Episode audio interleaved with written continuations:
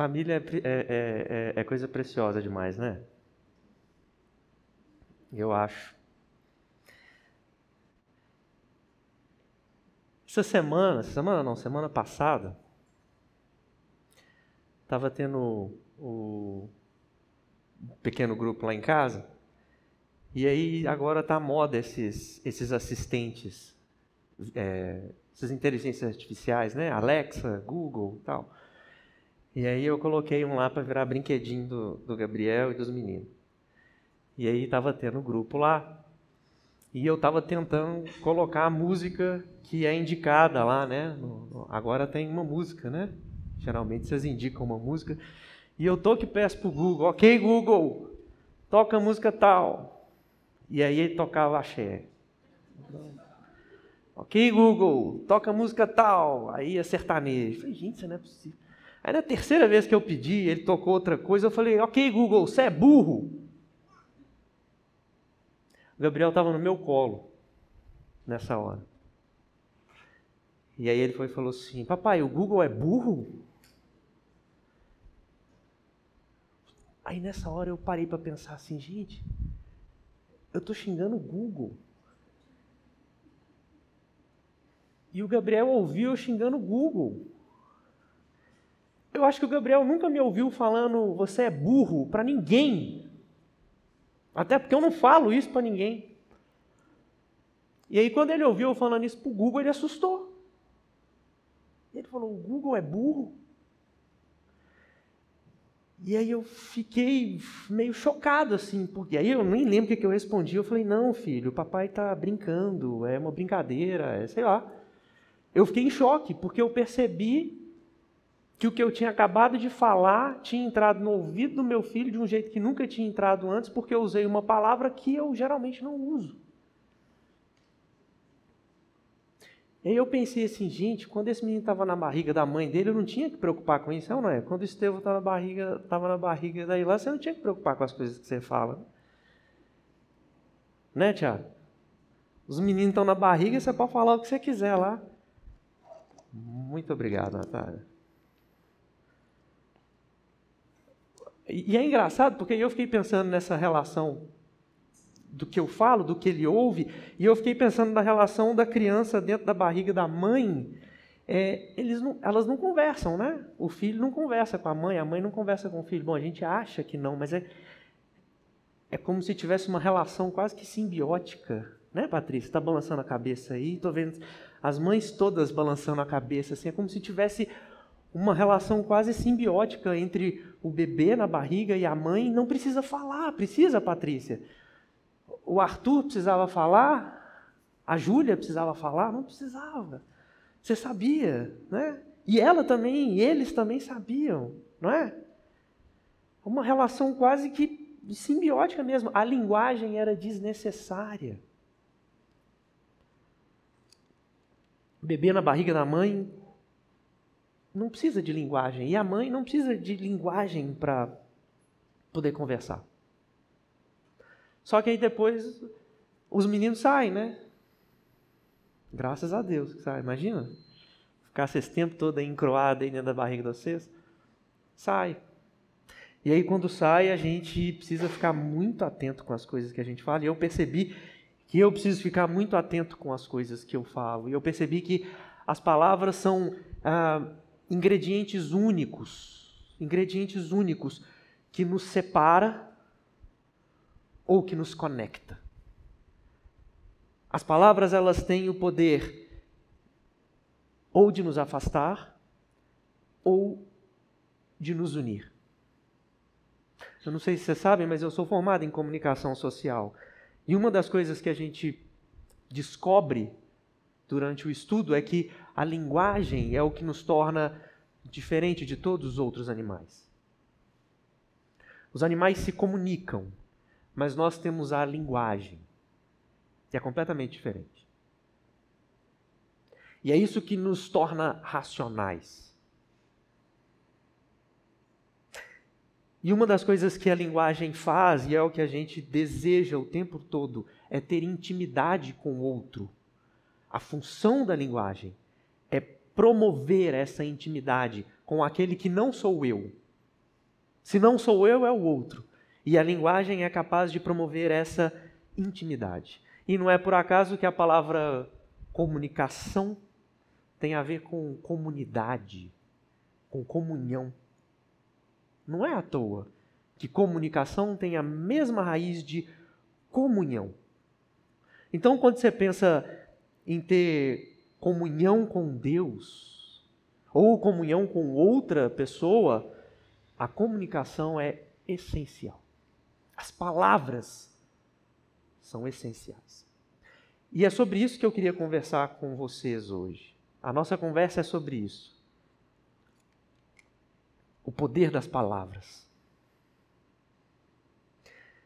Então eu queria te convidar já de antemão para abrir num texto que é super famoso, eu imagino que você vai saber de cor e salteada esse texto, mas eu queria destrinchar ele um pouquinho, que é um texto que está na epístola de Tiago.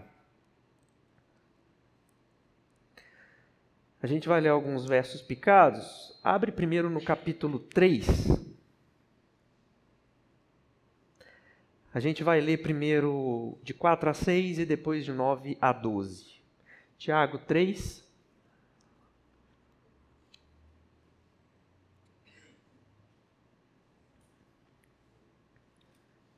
A minha tradução aqui é a nova versão internacional.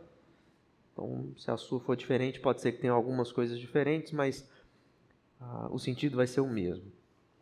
Então, vou, vou ler aqui. Tomem também como exemplo os navios embora sejam tão grandes e impelidos por fortes ventos, são dirigidos por um leme muito pequeno, conforme a vontade do piloto. Semelhantemente, a língua é um pequeno órgão do corpo, mas se vangloria de grandes coisas. Vejam como um grande bosque é incendiado por uma simples fagulha. Assim também a língua é um fogo, é um mundo de iniquidade colocada entre os membros do nosso corpo, contamina a pessoa por inteiro e incendeia todo o curso de sua vida, sendo ela mesma incendiada pelo inferno. Agora eu vou ler de 9 a 12. Com a língua bendizemos ao Senhor e Pai, e com ela amaldiçoamos os homens, feitos à semelhança de Deus. Da mesma boca procedem bênção e maldição. Meus irmãos, não pode ser assim. Acaso pode sair água doce e água amarga da mesma fonte? Meus irmãos, pode uma figueira produzir azeitonas ou uma videira figos? Da mesma forma, uma fonte de água salgada não pode produzir água doce. Tiago descreve a nossa capacidade quase catastrófica de destruir o mundo ao nosso redor. A cena que ele descreve é catastrófica: um fogo no bosque. Incendiada pelo inferno. E a gente tem vivido numa época em que as pessoas, para dizer, nem precisam estar presentes. Até apareceu uma palavra nova no nosso dicionário que a gente nem fez questão de traduzir. Vocês já ouviram a expressão hater? Na internet agora isso é moda. A pessoa faz qualquer coisa e os haters aparecem e falam, ah, incendeiam. Porque eu não preciso nem dar minha cara, eu não preciso nem usar minha boca para falar. Eu uso meus dedos e escrevo e ninguém nunca vai saber que fui eu. E eu posso acabar com uma vida com isso. Eu posso destruir uma vida com aquilo que eu digo. Eu posso incendiar um bosque com isso. E virou moda agora esse tal de haters. Só que na verdade esses haters da internet, eles só são uma reprodução daquilo que já acontece na nossa vida cotidiana desde que o mundo é mundo. Desde que o mundo é mundo, a gente usa os nossos lábios, a nossa língua para maldizer, para amaldiçoar, para matar. Só que com a internet ficou mais fácil. Mas não muda nada do que já acontecia desde sempre. Tem uma coisa, um parênteses que eu queria fazer nesse, nesse texto, que é muito importante para a gente entender, tá? Vocês vão entender ah, quando eu descrever para vocês. Quando o Tiago usa a expressão que é incendiado pelo próprio inferno, A palavra inferno aí, no original grego é guerrena. Guerrena é um lugar real, físico, que tem uma história. É um lugar de verdade que existiu. E todos na região de Judá ou de Israel conheciam a Guerrena, que fica ao sul do Monte Sião, bem próximo de Jerusalém. Só que quando veio a Vulgata, a Vulgata é a, a tradução do Antigo e do Novo Testamento para latim. A tradução da Vulgata transformou todas as guerrenas para inferno. Eu vou descrever para vocês, vocês vão entender por que isso. A questão é que uh, não, era, não, não era necessária essa tradução, sabe? Quando, quando a gente vê a palavra Jerusalém, Jerusalém não é traduzido, mas Jerusalém é cidade da paz. Quando a gente vê a palavra Betel, a gente não vê Betel traduzido, mas Betel é cidade de Deus. São os nomes reais, de locais reais. Jerusalém é um local, Betel é um local, Guerrena é um local. Mas a Vulgata fez questão de traduzir Guerrena por inferno. E eu vou te descrever e você vai entender por que, que traduziram Guerrena.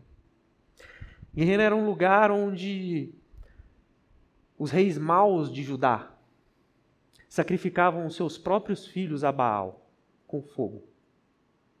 Eles levavam os seus filhos para esse lugar e matavam os seus filhos em sacrifício a Baal com fogo. E esse lugar ficou amaldiçoado. Jeremias descreve sobre esse lugar e fala sobre a maldição desse lugar. E a partir desse momento de maldição desse local real que existiu, esse local passou a ser usado para entulhar corpos de pós-guerra. Israel guerreava e os corpos dos soldados eram julgados nesse lugar e eles eram incendiados. Vez após vez. Sempre. Mais corpos e mais fogo. Quando os corpos estão em decomposição, eles produzem um gás que é chamado metano. E o metano é combustível. Então, esse lugar, Guerrena, era um lugar de um fogo que nunca se extinguia. Guerrena estava sempre em chamas. Era sempre um lugar de morte e destruição. E vocês imaginem o cheiro desse lugar. Absurdo. As pessoas não conseguiam nem chegar perto desse lugar. E é por isso que ele foi traduzido como inferno. Porque talvez essa era a descrição latina do que era um inferno. Um lugar onde o fogo não cessa e onde os corpos dos mortos era depositado, um lugar amaldiçoado, onde os filhos foram sacrificados.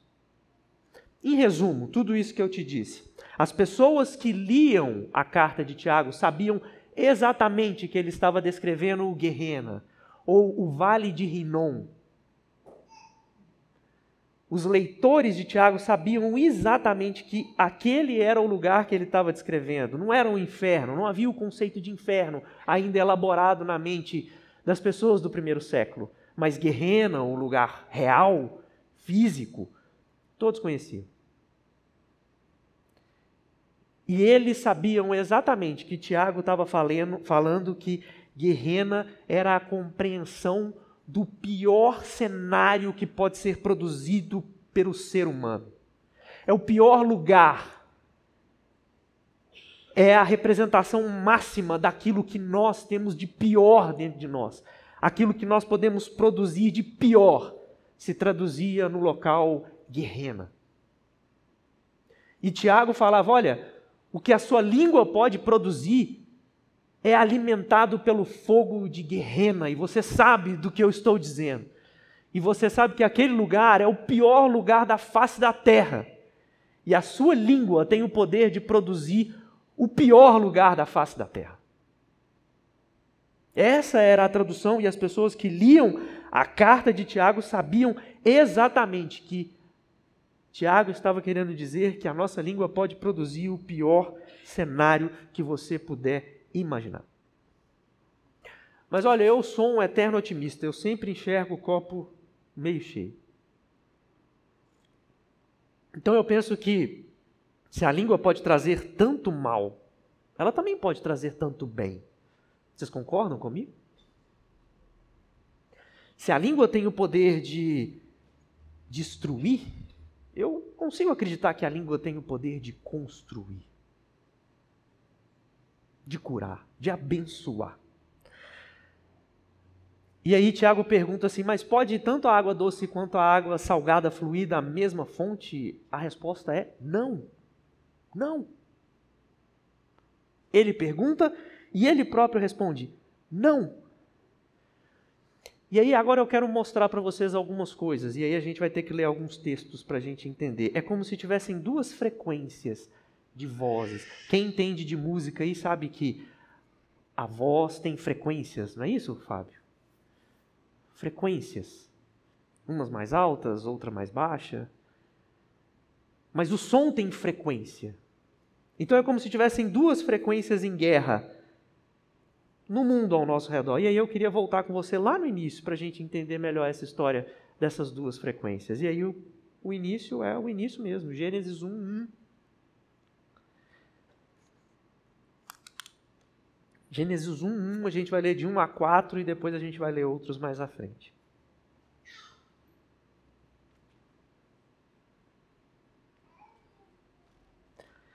Primeiro livro da Bíblia, o primeiro versículo do primeiro capítulo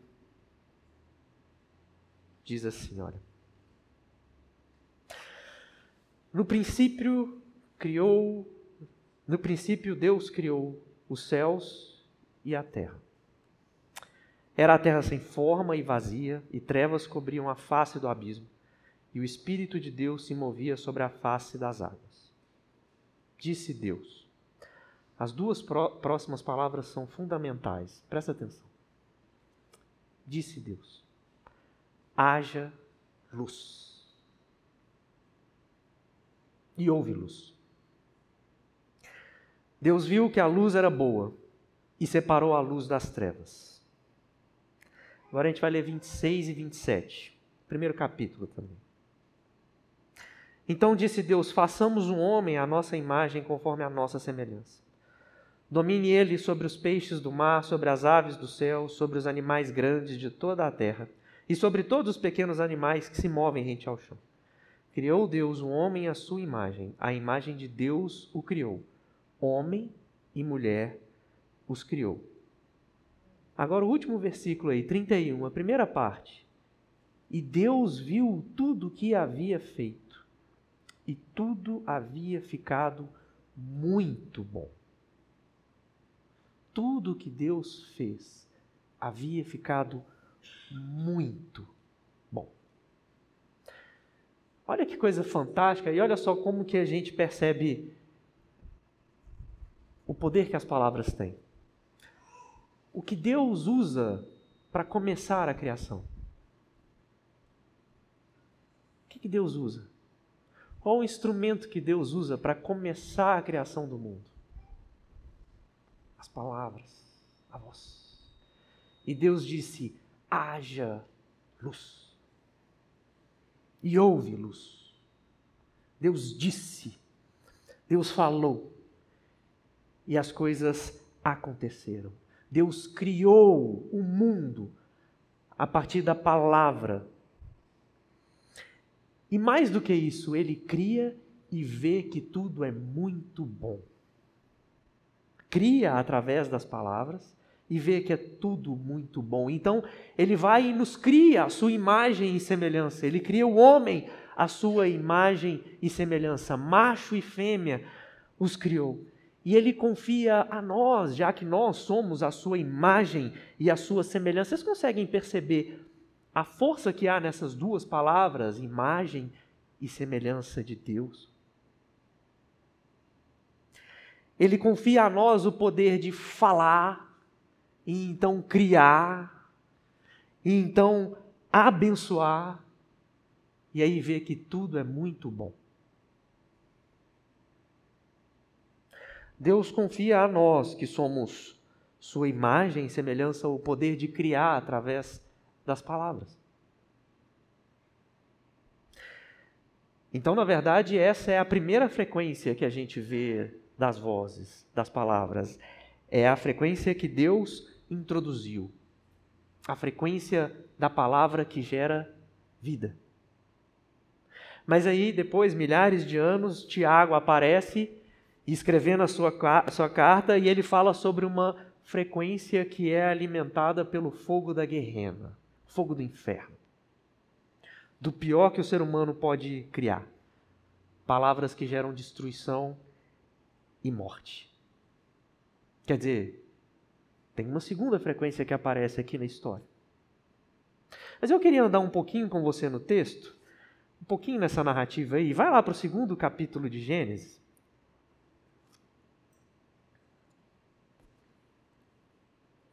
Verso 25.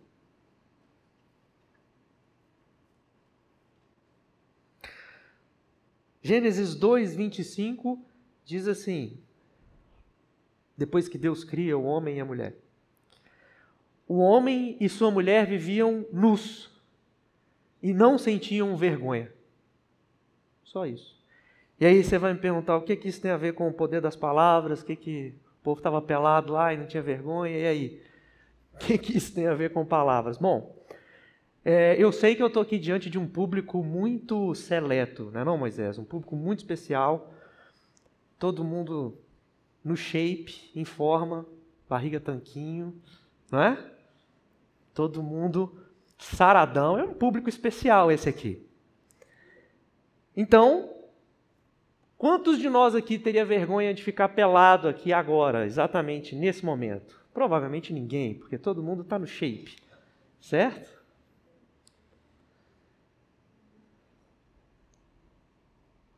Olha, eu vou falar a verdade para vocês, eu não tenho vergonha de ficar na frente, pelado na frente dos outros. Eu tenho vergonha de ficar pelado na minha frente mesmo. Não sei porque eu botei um, um espelho grande lá no closet lá em casa, às vezes eu vou trocar de roupa, eu entro eu fico de costas para não ter que ficar olhando eu trocando de roupa. Ou então eu fecho o olho. Mas eu tenho vergonha de mim mesmo.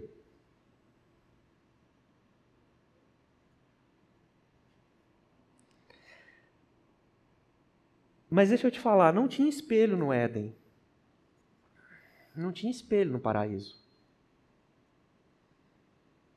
O máximo que eles tinham lá para se ver talvez era o reflexo do espelho d'água do riacho. O máximo. Mas não tinha espelho. Então a questão lá não tinha nada a ver com gordura corporal. Não tinha nada a ver com tanquinho. Não tinha nada a ver com estar tá no shape.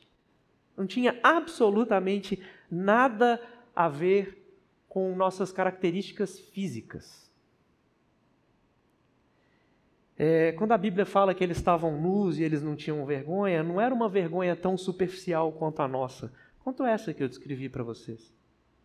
Não, não era isso. A nudez que a Bíblia descreve não era sobre os seus corpos não estarem escondidos, mas era sobre os seus pensamentos não estarem escondidos. Era sobre aquilo que estava dentro da mente deles, não era oculto. E eles não tinham vergonha. Tem uma teoria de um pastor americano que eu acho sensacional. É lógico que é teoria, tá? Que fique claro que isso não é teologia. Mas é uma teoria e eu acho ela sensacional. Porque eu acho que faz todo sentido o que ele propõe e, e, faz sentido realmente pensar da forma que ele pensa. E ele fala que, na verdade, antes da queda do homem, antes do homem ceder à tentação proposta pela serpente, não havia linguagem. Não havia língua. Não havia algo, um instrumento que fosse necessário para ter uma conversa entre os seres humanos. Essa teoria desse pastor fala que nós estaríamos conectados com toda a criação e a gente se entenderia tudo sem palavras. Toda a criação conectada. O homem, a mulher, a criação, os animais, Deus, tudo conectado. Tudo conectado. E aí a gente se conheceria e conheceria a Deus da mesma forma que um bebê conhece a sua mãe dentro da barriga, da mesma forma que a mãe conhece seu bebê, sem palavras. Porque nada nos separava. Tudo estava conectado. Mas depois da queda a gente se desconecta de Deus, se desconecta do outro, se desconecta da criação. E aí agora a gente precisa da linguagem porque a comunhão foi destruída.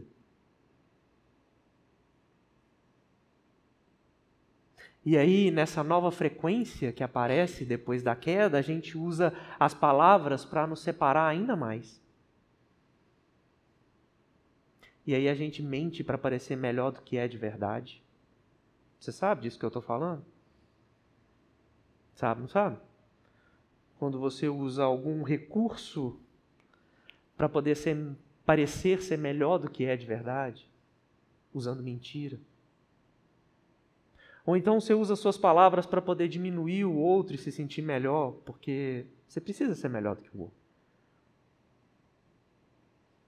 E nessa frequência da destruição, a gente vai disparando as nossas palavras e vai se afastando cada vez mais uns dos outros. E vai criando uma desconexão ainda maior. E é por isso que essa teoria desse pastor faz muito sentido. Como se antes da queda não houvesse necessidade das palavras, porque não tinha separação. Eles estavam nus e eles não tinham vergonha porque eles não tinham segredos entre eles. Não havia segredo nenhum entre eles. Então, deixa eu te fazer uma pergunta bem séria. E aí eu queria que você parasse para pensar. O que, que te deixaria com mais vergonha? Se em determinado momento você percebe, opa, que você está pelado no seu ambiente de trabalho. Do nada. Você acorda e estou pelado aqui. O que, te daria mais vergonha? Isso? Ou se de repente, igualzinho esse de repente, você viu que você estava pelado no trabalho, ou se de repente você percebe que todas as pessoas ao seu redor, ali no seu trabalho, podem ouvir o que você está pensando. O que te daria mais vergonha?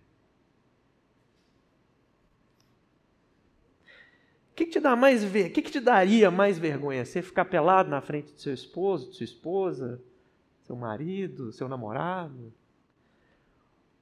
Ou ele poder ouvir tudo o que você está pensando?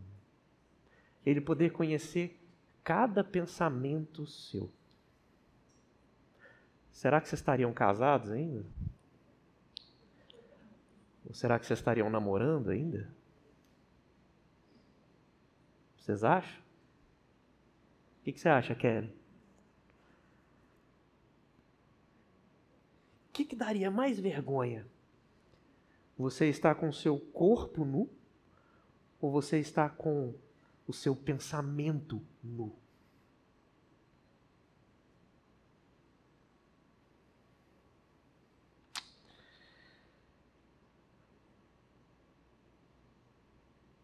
Olha, eu queria te falar uma coisa e eu queria que você prestasse atenção muito nisso aqui. E é exatamente isso que nos separa.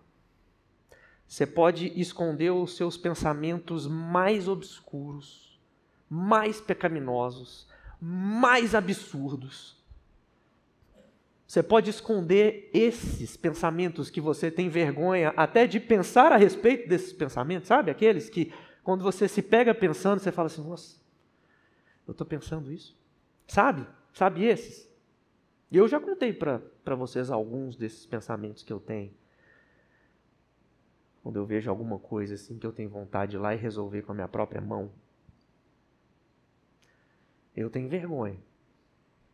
E se vocês pudessem ouvir o que eu estou pensando, eu tenho certeza que eu teria muito mais vergonha.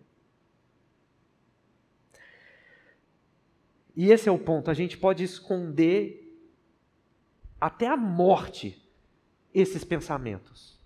Ninguém nunca vai saber aquilo que você pensa, aquilo que eu penso. Mas nada, absolutamente nada, está escondido de Deus.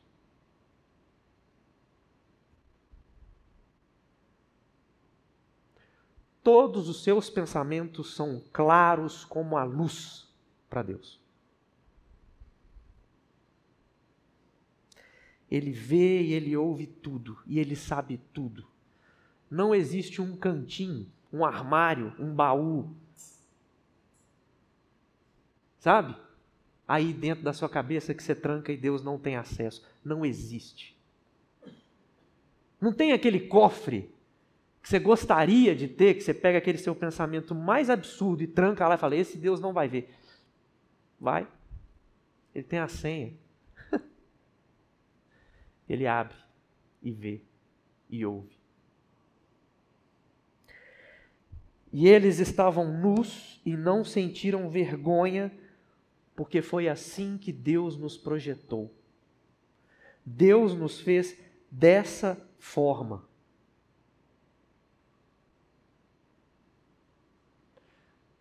Foi assim que Deus nos desenhou.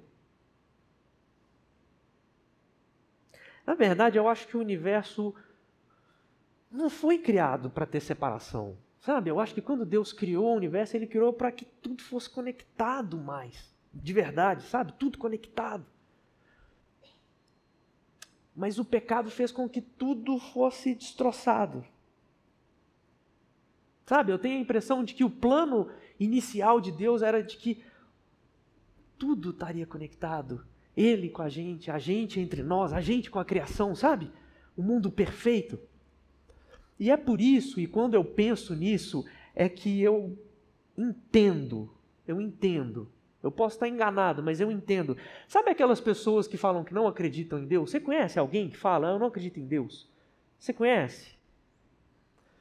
Em geral, essas pessoas que falam assim, ah, eu não acredito em Deus, elas falam que acreditam em outra coisa. Você já ouviu o que geralmente essas pessoas acreditam? O que, que geralmente essas pessoas falam que acreditam?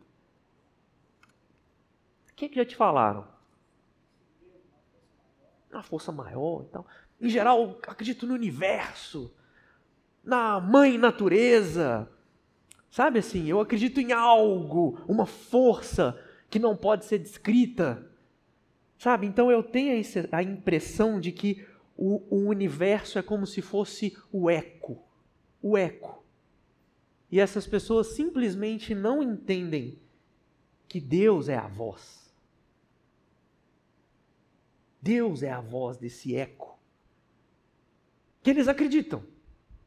Eu acredito na mãe natureza. Mas ele não percebe que esse eco, que é a mãe natureza, é a voz de Deus. Bom, para a gente caminhar para o final aqui, e aí agora a gente vai amarrar os pontos. A gente já entendeu que Deus estabeleceu uma frequência para a voz, para a nossa palavra, que gera vida, que gera bênção. Mas a queda trouxe uma frequência destrutiva, que produz a guerrena. E aí eu queria que a gente lesse esse momento dessa queda. Gênesis 3,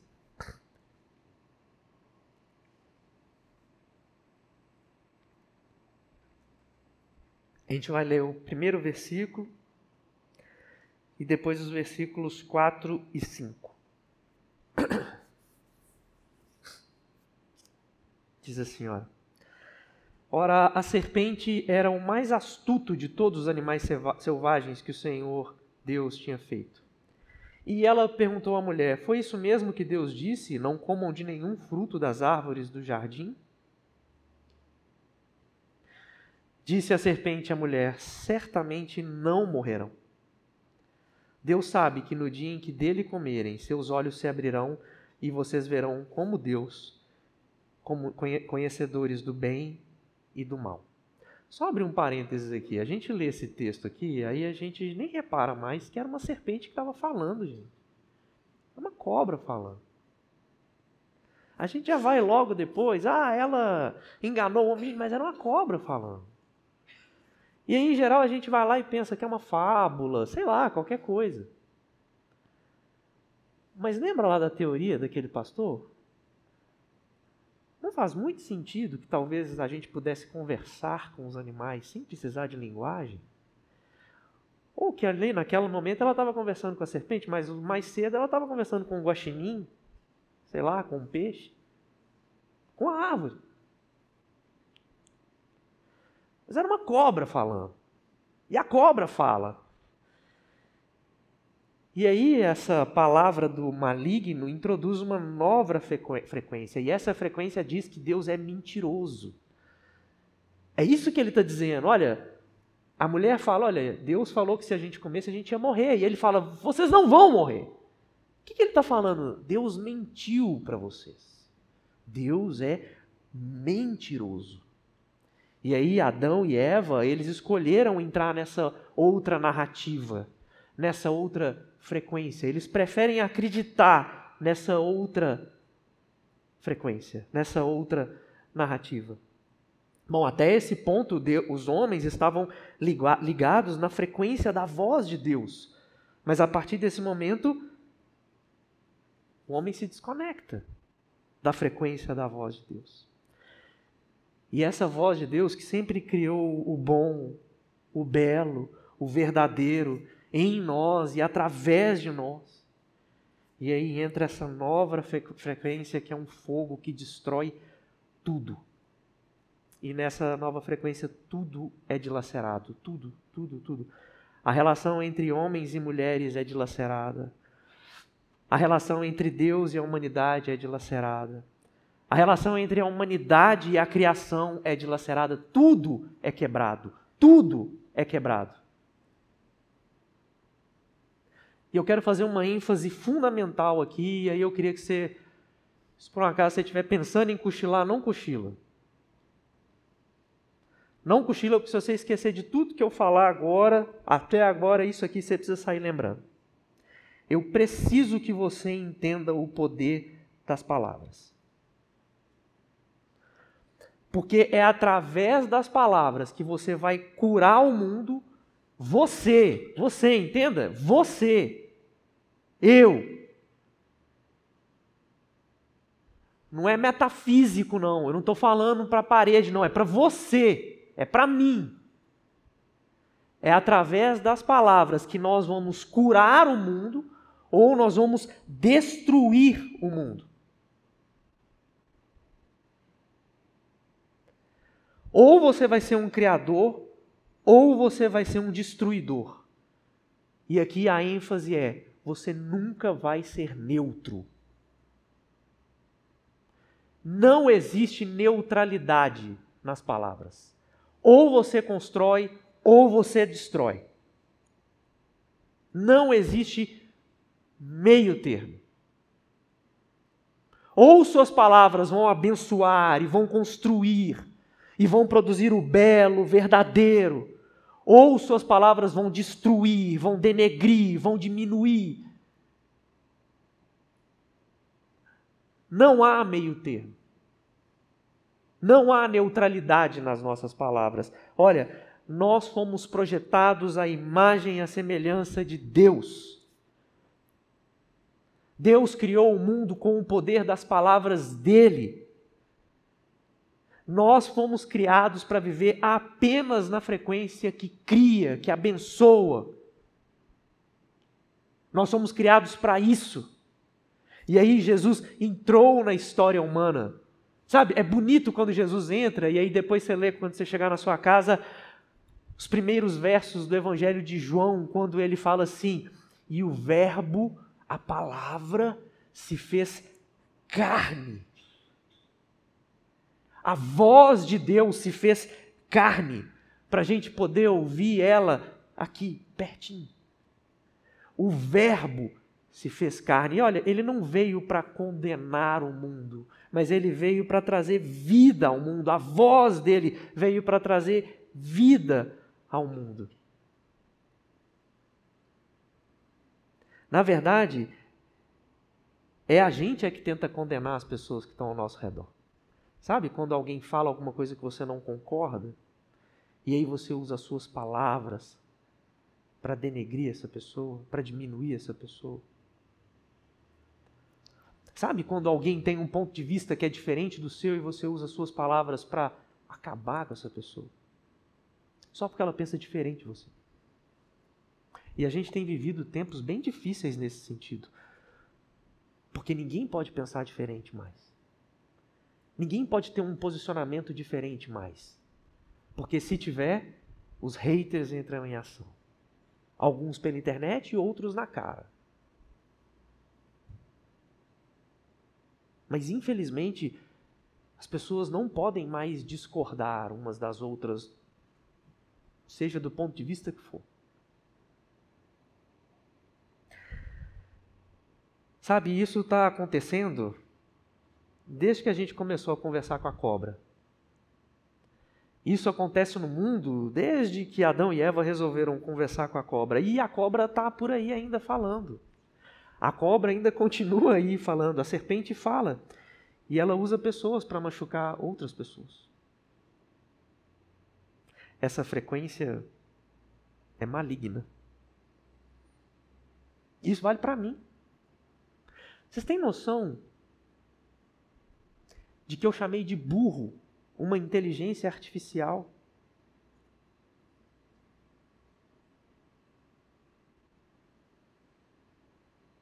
Eu chamei de burro a inteligência artificial do Google.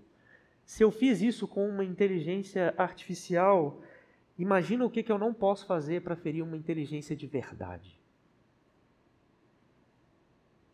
Eu sou mal. Mas isso não sou só eu, você também.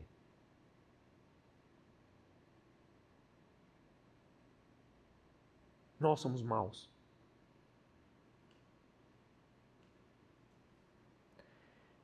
E aí eu fiquei lembrando essa semana toda dos olhos do Gabriel olhando para mim e pensando: meu pai chamou o Google de burro. Pode parecer uma coisa simples, boba, trivial, mas não é. Não é.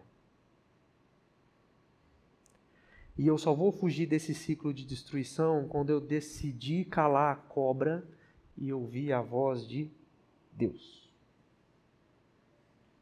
Queria convidar aí o pessoal do louvor já para ir vindo, para a gente encerrar.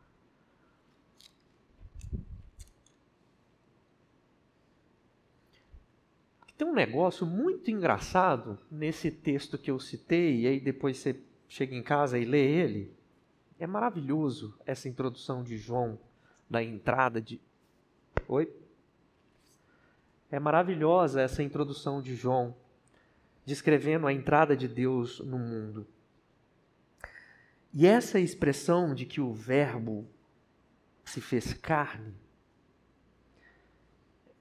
é tão profunda, mas é tão profunda, é tão milagrosa que a gente pensa que é teologia pura, né? A gente pensa que é um conceito teológico puro, meio que inacessível, só coisa de Deus mesmo. Mas olha, eu queria inverter um pouquinho a lógica e te dizer, a gente passou essa conversa toda dizendo a respeito das palavras que você pode produzir e o tanto que você pode destruir através das suas palavras, porque eu coloquei nós como agentes dessa destruição. Mas eu queria enxergar o outro lado também, porque além da gente poder e ter a capacidade de ser o agente dessa destruição, assim como nós também podemos ser o agente da bênção, da construção, nós também podemos ser as vítimas dessa ação. Nós também podemos sofrer com as palavras que são proferidas a nós. Nós podemos ser aqueles que sofrem pelos agentes, que usam as palavras para destruir. E é aqui que eu acho que essa expressão que o verbo se fez carne se aplica, e você vai entender. Não é só pura teologia. Sabe por quê? Porque todas as palavras que você ouviu ao longo da sua vida, tudo que você ouviu ao longo da sua vida, tudo que disseram a seu respeito, tudo que disseram para você, tudo que foi dito para você se fez carne. E é você. Você se tornou aquilo que disseram para você. Nós nos tornamos aquilo que dizem a nosso respeito. De uma forma ou de outra. a gente acaba compreendendo que o que dizem a nosso respeito passa a ser a nossa própria identidade, até que a gente vença isso. Mas o verbo que é proferido a nós se fez carne e está em mim, está em você. As palavras más, as palavras duras, as palavras que te diminuíram, que te denegriram, que te humilharam, elas se fizeram carne e elas habitam em você.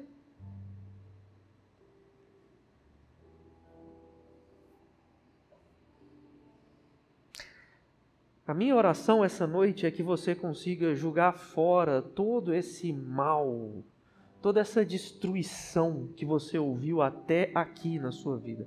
Eu não sei o que, que você ouviu até aqui na sua vida. Eu não sei o que te disseram até aqui na sua vida. Eu não sei o quanto, quanto de mal foi produzido na sua vida através das palavras que foram ditas a você. Eu não sei, eu não tenho a menor ideia. Mas eu sei que ao longo de uma vida é virtualmente impossível a gente não ter sido atingido por uma ou outra palavra que tentou nos diminuir, nos humilhar. A palavra alimentada pelo fogo do inferno mesmo. A palavra da guerrena. Da frequência introduzida pelo maligno.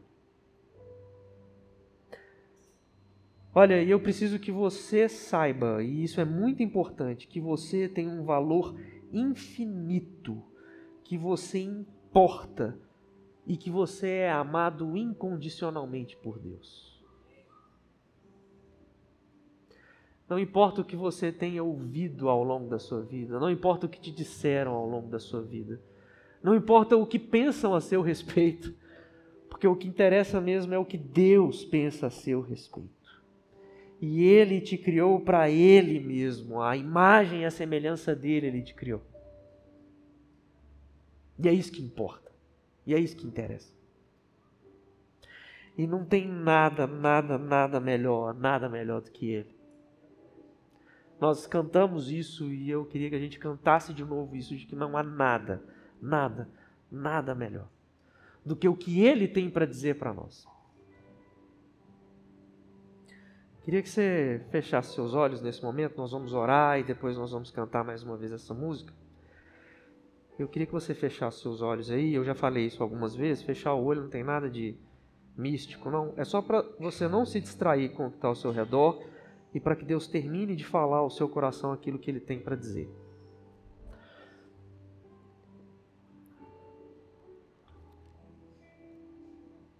Nós temos duas responsabilidades aqui. A primeira é a respeito daquilo que nós dizemos e daquilo que nós podemos construir ou destruir.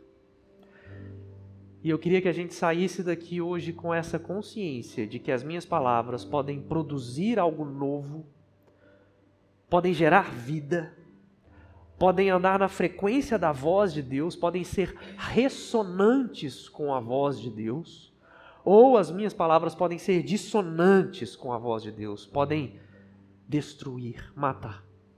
Fique atento. Fique atento com o que você diz. Fique atento com o que você pensa porque o seu pensamento não é oculto para Deus. E a segunda coisa é a respeito das palavras que nós ouvimos até aqui. E o que interessa é realmente o que Deus pensa a seu respeito e não o que qualquer outra pessoa pensa ou diz a seu respeito. Que a gente possa sair daqui diferente da maneira que a gente entrou e que Deus possa transformar as nossas vidas com a Sua voz, com a Sua palavra de poder. Pai, obrigado, porque antes que o mundo fosse mundo, o Senhor já era. O Senhor sempre foi. O Senhor é. Esse é o seu nome. Eu sou o que sou. E nós somos muito gratos porque em determinado momento da história, da nossa história, não da sua, porque a sua história sempre foi. Mas em determinado momento da nossa história, o Senhor decidiu criar o mundo e o Senhor criou o mundo através das suas palavras. E o Senhor confiou a nós a sua criação.